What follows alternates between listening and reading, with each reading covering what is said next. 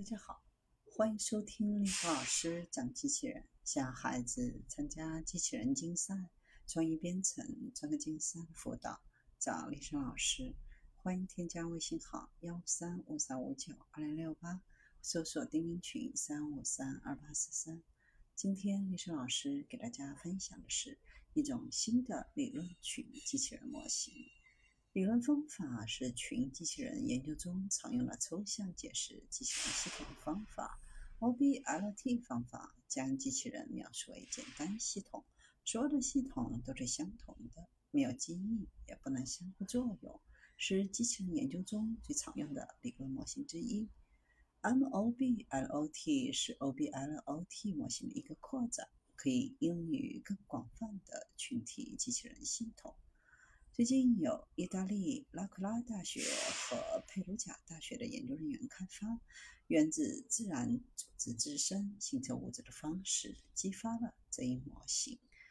MOBLOT 是理论上群机器人学的一个新模型，它的首字母缩写代表了分子遗忘机器人。灵感来自大自然，就像原子结合起来形成分子一样。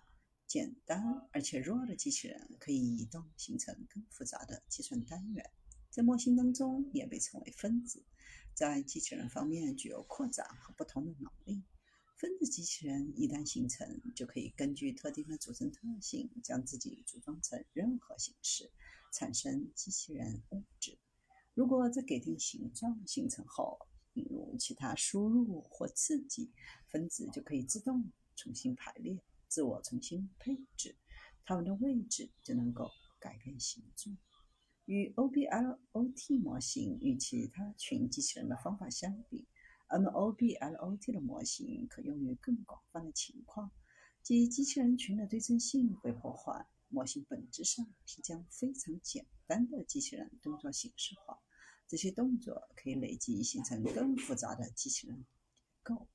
然后结构又可以聚合形成不同类型的最终化合物。